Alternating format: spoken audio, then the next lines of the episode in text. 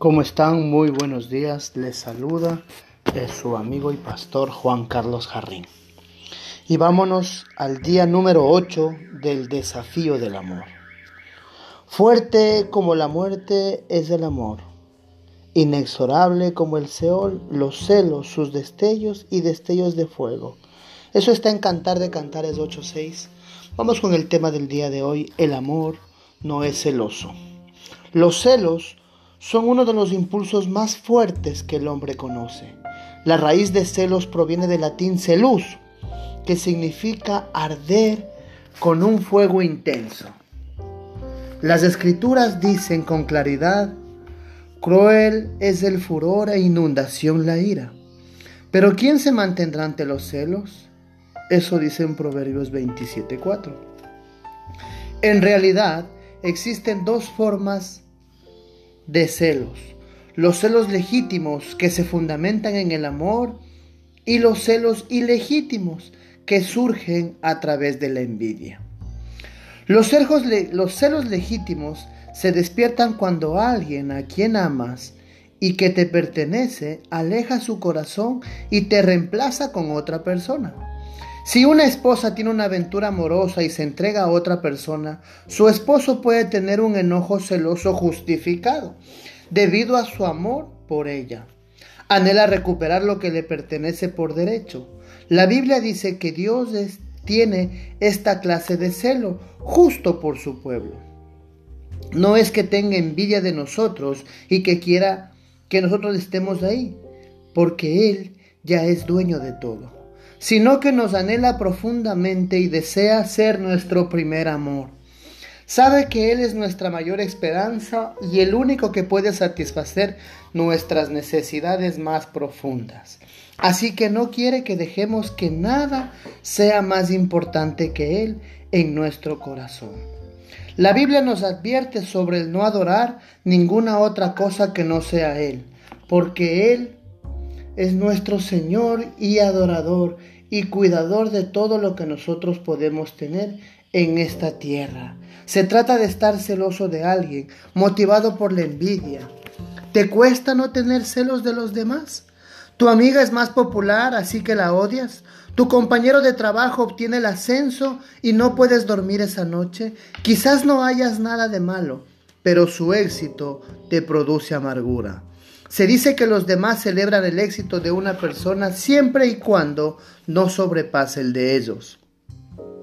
Los celos son una lucha común.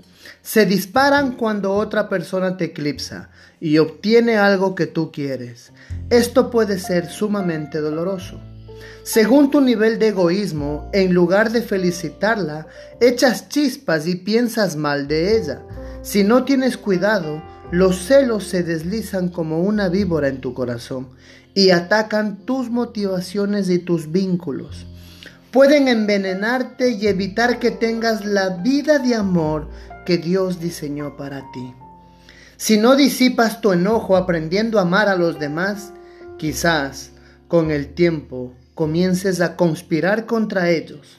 La Biblia afirma que la envidia lleva a las peleas, a las riñas y a toda cosa mala, según Santiago 3:16 o Santiago 4 del 1 al 2.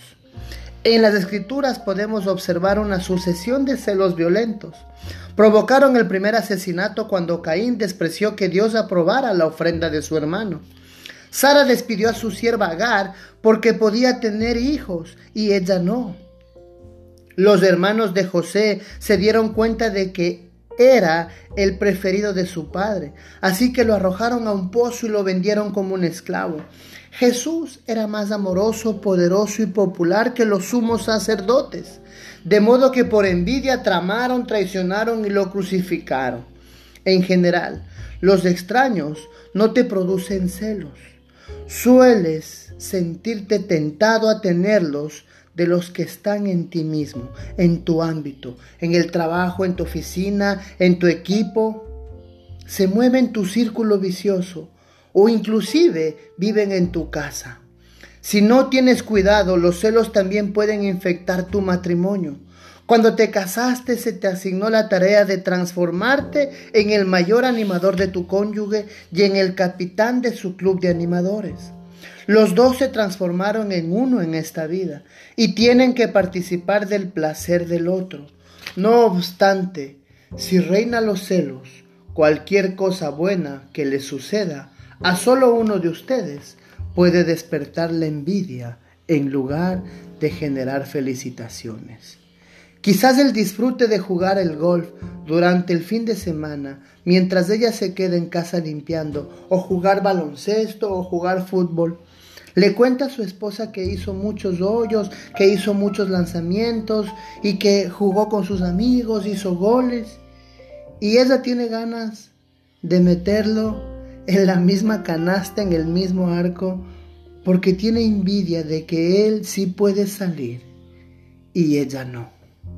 A ella le invitan constantemente a salir con amigas mientras que el esposo se queda en casa con el perro y si no tiene cuidado él puede tener celos de la popularidad de su esposa y a ella puede terminar molestándolo la lealtad de su esposo hacia el perro. Como el amor no es egoísta y coloca a los demás en primer lugar, no deje que entren los celos. El amor te lleva a celebrar los éxitos de tu cónyuge en lugar de sentirte contrariado por ellos. A un hombre amoroso no le molesta que su esposa sea mejor en algo. Se divierte más o recibe más elogios, percibe que lo completa y que no compite con él. Cuando él recibe elogios, le agradece a su esposa en forma pública por su apoyo, el ayudarlo a alcanzar el éxito se niega a alardear de un modo que moleste a su esposa. Una mujer amorosa será la primera en alentar a su marido cuando tenga el éxito. No compara su debilidad con los puntos fuertes de él. Celebra en lugar de tener lástima de sí mismo. Es hora de dejar que el amor, la humildad y la gratitud Destruya todo celo que surja en tu corazón. Llegó el momento de permitir que los logros de tu cónyuge los uses para bien. Les des mayores oportunidades para encender la música y festejar en grande. Decide transformarte en el amor admirador de tu cónyuge y rechazar cualquier pensamiento de celos para inclinar tu corazón a tu cónyuge y concentrarte en sus logros.